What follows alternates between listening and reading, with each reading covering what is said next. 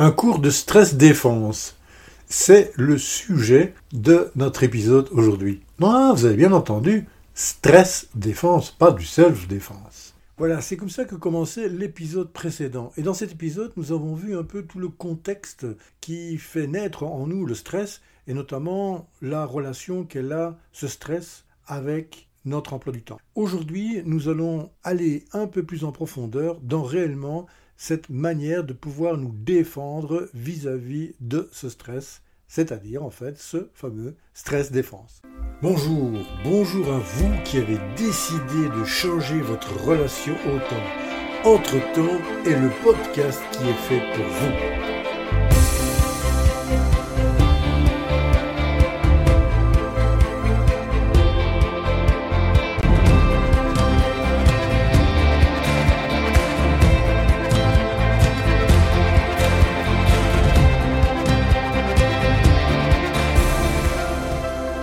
Nous allons réellement voir le temps d'une autre manière, un autre regard sur votre temps, et je vous emmène dans cette aventure qui vous offrira de retrouver du temps pour vous, mais aussi plus de sérénité au quotidien. Bonjour, bonjour à vous, très heureux d'être ici aujourd'hui avec vous. C'est Jean-Claude, Jean-Claude Blémont derrière le micro, et aujourd'hui nous allons reprendre un sujet que nous avons déjà traité précédemment, qu'est le stress mais nous allons le prendre sous un angle un peu différent et nous aurons l'occasion d'en parler vraisemblablement dans plusieurs épisodes parce que je pense réellement que c'est un sujet qui peut être primordial pour une vie équilibrée. Bien entendu, quand je dis primordial, c'est de vivre avec moins de stress, bien entendu. En filigrane, nous aurons le temps, le temps comme fil rouge, mais nous aurons l'occasion de voir également une théorie qui est très intéressante, qui est la théorie polyvagale, et de voir comment elle peut nous aider, si on la connaît, du moins les bases, à réduire notre stress et d'abord à le comprendre. Voilà, après ce petit rappel, nous allons maintenant replonger dans la découverte de ce fléau et d'essayer de le comprendre pour que finalement nous puissions mieux nous défendre vis-à-vis de ce fameux stress. Alors, c'est quoi cette fameuse stress défense? Tout d'abord, avant de parler de bon stress ou de mauvais stress, vous vous souvenez, c'est un processus naturel, donc c'est pas forcément bon ou mauvais. Ça existe. Donc au lieu de parler de bon stress, je préfère évoquer la stimulation. Ou un mot qui a été inventé qui s'appelle motif-action. Donc la stress défense, en fait, consiste à faire deux choses. À décoder notre stress pour éviter qu'il ne devienne envahissant, là je vous ai déjà donné quelques pistes auparavant, mais également de nous offrir une possibilité ben, de naviguer, de se trouver, pourquoi j'utilise ce terme naviguer, parce qu'on va vraiment voir où l'on va, entre les différentes réponses à ce fameux stress, et également de le faire d'une manière équilibrée, et bien entendu qui est celle qui répond à notre façon de réagir à ce stress. Eh bien, c'est ce que nous allons voir en parlant plus en détail dans un premier temps de cette discipline, mais avant ça, nous allons voir les conséquences de ce stress pour que nous puissions comprendre également les effets négatifs et savoir comment aborder cette nouvelle discipline.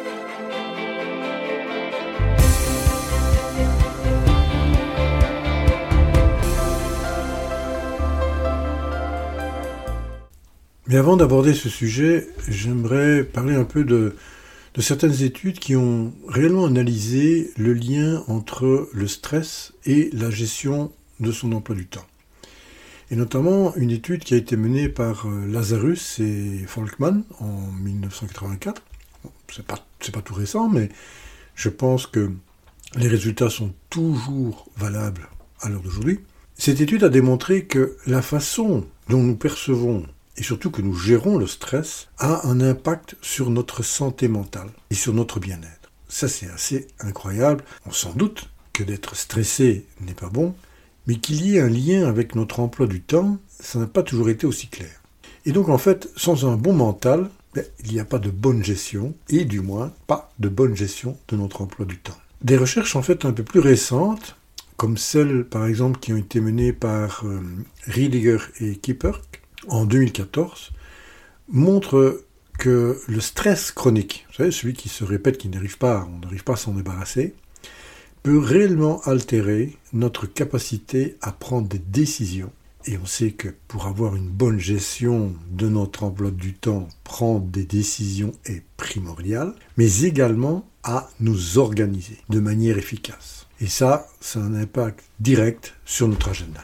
Donc en fait, ces études soulignent, comme je suis en train de le faire maintenant, l'importance, mais cruciale, de gérer le stress, son stress, pour optimiser notre emploi du temps. Et conséquence de cela, bien entendu, avoir plus de sérénité dans notre quotidien, ce qui entraîne également une meilleure qualité de vie. Voilà pourquoi il est important de comprendre ce fameux mécanisme du stress. Pourquoi? Simplement si vous apprenez des méthodes, des règles, des outils pour mieux gérer votre emploi du temps, mais que vous êtes continuellement stressé, eh bien on vient de vous dire, je viens de vous dire, que ça ne va pas réellement fonctionner au mieux. Mais j'ajouterais personnellement que l'optimisation de la gestion de nos activités, qui va en découler une meilleure utilisation bah, de notre emploi du temps, et normalement par là devrait réduire notre niveau du stress, du moins le mauvais, et de retrouver, comme je l'ai dit, de la sérénité dans la réalisation de nos activités. Vous vous souvenez, il n'y a pas de raison d'être stressé par le temps, mais le stress peut influencer la manière dont nous l'utilisons.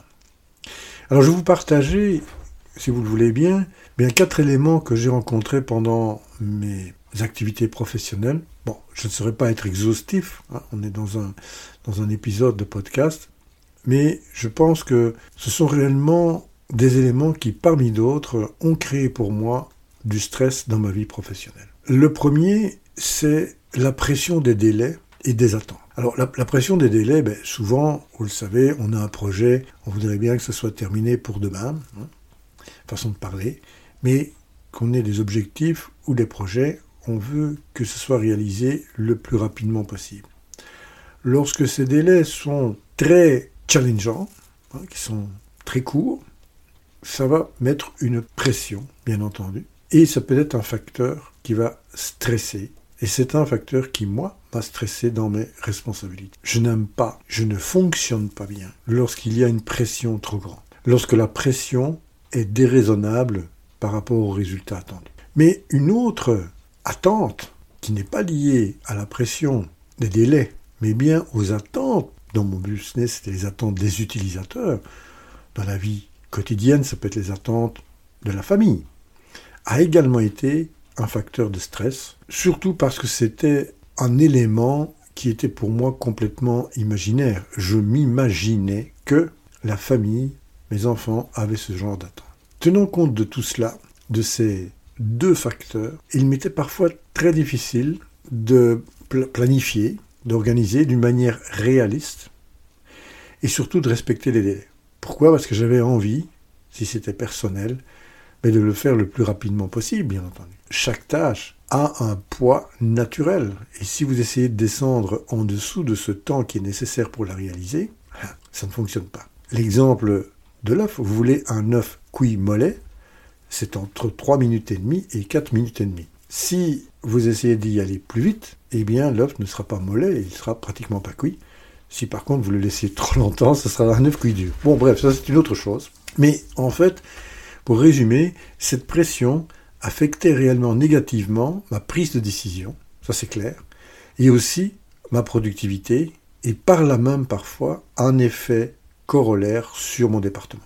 Le deuxième point est en fait une conséquence du premier.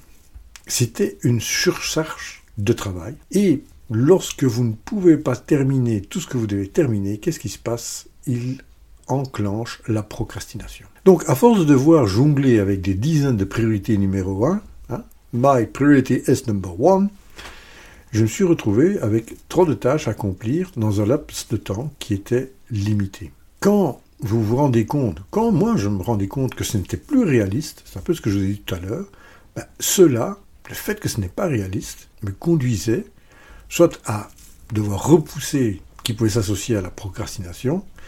Pourquoi c'était de la procrastination? Parce que j'avais tendance à repousser des choses qui ne me plaisaient pas à faire, donc c'était bien de la procrastination. ou simplement j'étais obligé de remettre des tâches à plus tard. Simplement parce que je n'avais pas assez de temps pour pouvoir tout faire. Eh bien, cet élément, qu'il soit procrastination ou bien qui est de remettre des tâches à plus tard parce que j'ai pas assez de temps, ça ajoutait bien entendu encore une pression complémentaire sur mon emploi du temps et sur la manière dont le gérer. Donc, la procrastination, elle crée un cycle de stress et d'inefficacité en fait. Et cela m'a rendu la vie à la fois pro et perso encore plus difficile. Bon, mais en fait, quand je dis vie pro et perso, hein, vie professionnelle et vie personnelle, en fait, on parle de la même vie. Hein. C'est simplement une section particulière de la vie, mais ça représentait toute ma vie. Et ça, c'est peut-être un petit message que je vous glisse entre deux points. Prenez conscience que la gestion de votre emploi du temps, c'est aussi la gestion de votre vie. Donc le troisième point que je voulais partager avec vous, c'est en fait la difficulté à établir des priorités. Alors, quand tout est urgent, ben, comment voulez-vous fixer des priorités? Moi, personnellement, je ne savais plus quelle tâche était la plus importante et urgente, puisque tout le monde venait avec sa priorité numéro 1. Et quand vous retrouvez avec 10 priorités numéro 1, vous entendez directement que priorité numéro 1 ne veut plus rien dire. Donc en fait, j'ai parfois gaspillé mon temps et celui de mes équipes sur des activités qui étaient peut-être moins cruciales. Alors pourquoi cela? Ben, Parce que quand moi je demande quelque chose, c'est pour moi la chose la plus importante. Donc j'ai tendance à dire que c'est ma priorité numéro un. Mais elle, cette priorité, vue dans le contexte par exemple de la société ou d'un département, ce n'est peut-être pas la chose la plus cruciale à faire pour le moment. Donc en fait, ça, c'est le fait que l'on ne sache pas fixer des priorités, eh bien, ça entraîne une sensation, en fait, moi j'appelais ça d'éparpillement. On essaye de faire un peu de tout. C'est un peu comme les fromages belges. Hein. Il y en a un peu de tout. Et surtout, ça m'a donné une impression de ne pas avancer. Je travaillais sur beaucoup trop de choses à la fois, et donc, bien sûr, chaque point avançait, mais il avançait de manière infinitésimale. Petit, petit, petit, petit. Et donc, c'était tellement petit que je n'avais pas l'impression de voir avancer mon travail et ni non plus de pouvoir délivrer des solutions de business. Le quatrième point, c'est en fait une conséquence de tout ça. Quand il y a un manque flagrant de temps pour des activités professionnelles, on a tendance à faire quoi? À essayer de remettre quelques heures en plus. Et donc, où va-t-on chercher ces heures? On va les grignoter sur une autre partie de nos activités, qui peuvent être des activités familiales.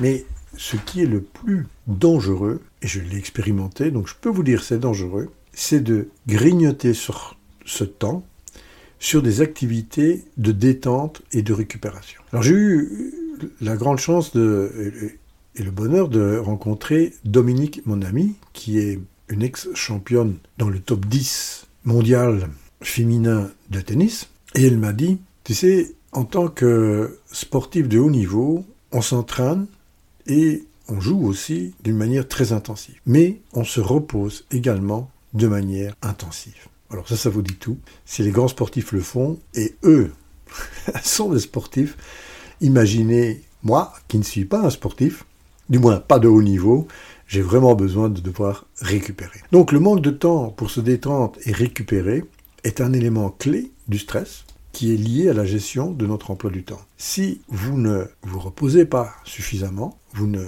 vous détendez pas, vous continuez à entretenir le stress. Donc lorsque celui-ci est surchargé, il est souvent difficile de trouver du temps pour des activités ben, relaxantes ou bien même revitalisantes. Et cette privation de temps pour ce genre d'activité, donc pour nous ressourcer, peut elle-même augmenter le stress et nuire à long terme à notre santé mentale et physique.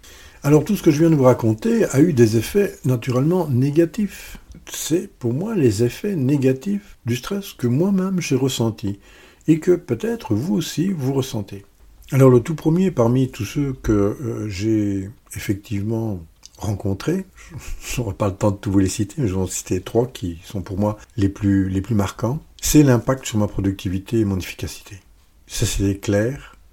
Quand j'étais stressé, et des périodes où j'avais un stress énorme, par exemple euh, lorsque j'ai changé de fonction, ou même lorsque j'ai changé de société, eh bien, ce stress a eu un impact significatif sur ma productivité et mon efficacité. Et lorsque j'étais stressé, j'ai souvent observé que ma capacité à me concentrer et accomplir des tâches de qualité diminuait. Donc je pouvais toujours les, accomplir, mais ça me prenait beaucoup plus de temps. En plus, j'étais facilement distrait. J'avais vraiment du mal à maintenir un niveau élevé de, performance, simplement de concentration. Parce que je sautais continuellement d'un point à l'autre. Je voyais qu'il me manquait des activités que je n'avais pas à temps. Donc j'avais continuellement des pensées qui me distrayaient de ma concentration, de mes activités que je devais réellement faire. Et cela a entraîné finalement un ralentissement dans mes activités quotidiennes. J'avais l'impression d'être dilué, comme, comme quand vous diluez euh, quelque chose dans de l'eau. Il y a toujours un goût, mais il est, il est de moins en moins perceptible. Et ce goût, c'était le fait d'accomplir ce que je devais réellement accomplir. Le deuxième gros point qui, qui m'a touché pendant des années, c'était le trouble du sommeil et, je ne vais pas dire une fatigue chronique, mais une fatigue. Ben, mon sommeil, il était très perturbé. Je me réveillais souvent la nuit, je ne pouvais plus me rendormir parce que, à votre avis, à quoi je pensais? Bien, à toutes les choses que je devais encore faire et que je n'avais pas encore eu le temps de réaliser et que souvent, ben, j'étais très proche des délais pour pouvoir rentrer les activités. Donc mon esprit était continuellement préoccupé et c'était vraiment très difficile de me détendre et parfois même de m'endormir alors que j'étais physiquement fatigué j'avais continuellement des pensées perturbantes, je vais dire, dans, dans la tête. Et j'avais beaucoup de difficultés à m'endormir. Donc, résultat, des nuits agitées qui, ben, finalement, me conduisaient à plus de fatigue. À quoi aussi une diminution de mon énergie pendant la journée, puisque j'étais fatigué. Donc, je réalisais moins de choses. Et patatraf, je n'avais plus assez de temps pour faire tout ce que je devais faire. Donc, je reportais à demain. Alors le dernier point que je voudrais partager avec vous, c'est un euh, qui m'a affecté énormément, c'est la compensation dans la nourriture et voire d'une certaine manière, je dois bien être honnête, dans la boisson, boisson alcoolisée. Je dirais encore par rapport à certaines personnes au niveau de la boisson raisonnable, mais au niveau de la nourriture, là non, ça n'a pas été raisonnable du tout. Pour vous donner une idée de grandeur, pendant une période de ma vie professionnelle, j'ai pratiquement pris sur, je dirais, deux ans et demi, trois ans, une vingtaine de kilos. Je voyageais beaucoup.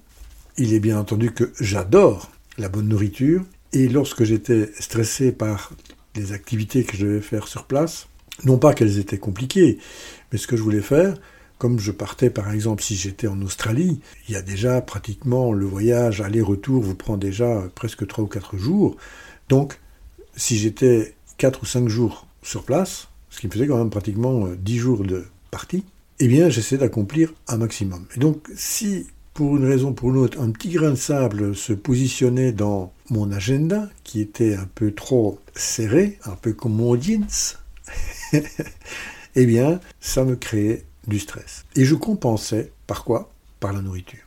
Donc en fait, le stress peut conduire à des habitudes alimentaires que moi je qualifie de malsaines. C'est-à-dire que vous êtes attiré par des plats sucrés ou salés ou de graisse. Et donc cette surconsommation de sucre et de nourriture, c'était en fait, pour moi, la recherche d'un soulagement.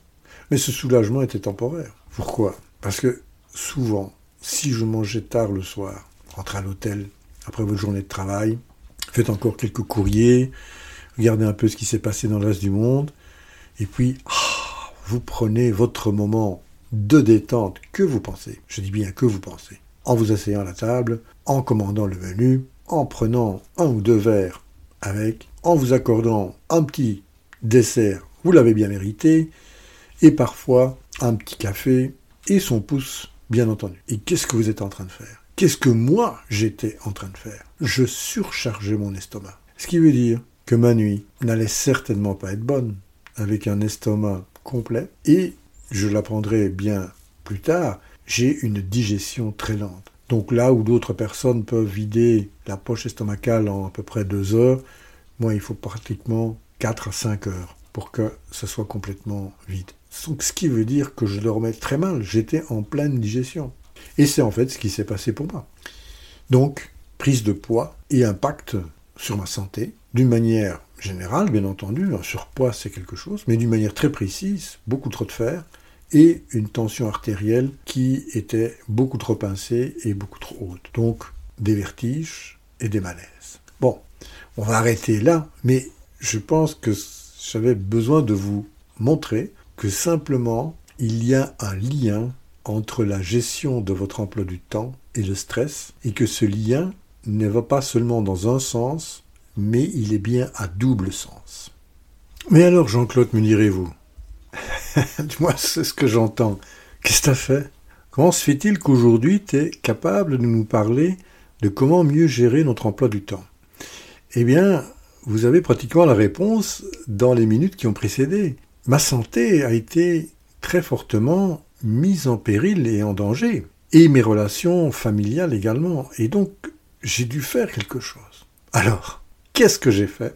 Eh bien, c'est ce que je vais vous conter maintenant à travers euh, une série de points que j'ai mis au point d'ailleurs et qui m'ont permis petit à petit, étape par étape, de retrouver le contrôle euh, à la fois sur mon emploi du temps, mais également sur la magnitude du stress que je vivais quotidiennement. Eh bien, je vous donne rendez-vous la semaine prochaine pour que nous puissions voir quels sont les effets des solutions que j'ai apportées à mes problèmes de stress lorsque j'étais dans mes activités professionnelles, mais également nous parlerons de la théorie polyvagale et comment cette théorie peut nous aider à réguler notre stress. Et nous aurons un invité pour nous parler de cela plus en détail. Il a été formé par Ludovic Leroux, qui est le spécialiste, un peu le gourou en région francophone de cette théorie polyvagale. Et nous aurons l'occasion de voir comment, comment cette théorie qui est plus qu'une théorie d'ailleurs avec des choses très pratiques, vont nous permettre de réduire ou de contrôler notre stress et par là même avoir deux effets. Au niveau du temps, c'est que nous puissions gérer au mieux notre emploi du temps, mais également retrouver de la sérénité. Alors il faut aussi savoir que l'ensemble des activités que j'ai faites pour pouvoir réduire ce stress et mieux gérer mon temps au cours de ces 35 années d'expérience, eh bien, je les ai enregistrées, je les ai développées dans un programme, dans d'ailleurs plusieurs programmes, mais un programme, disons, général, sur comment mieux gérer son emploi du temps d'une manière très pratique, mais également en tenant compte de son intuition, de ses émotions, de ses énergies, de toutes les facéties que parfois notre cerveau et nos croyances nous font subir. Voilà, nous arrivons à la fin de cet épisode. Je me permets de vous rappeler que si vous désirez intervenir, soit avec un commentaire, une suggestion, même une question, ce sera un grand plaisir de vous écouter et d'y répondre d'ailleurs. Vous pouvez me joindre, bien entendu, à l'adresse suivante j'aime Je vous remercie pour votre présence chaleureuse et votre écoute. Je vous donne donc rendez-vous au prochain épisode. Vous savez maintenant de quoi nous allons parler. Et entre-temps, si vous le désirez, je vous propose de continuer l'aventure sur le site internet oruposa.com. Très bientôt. Au revoir.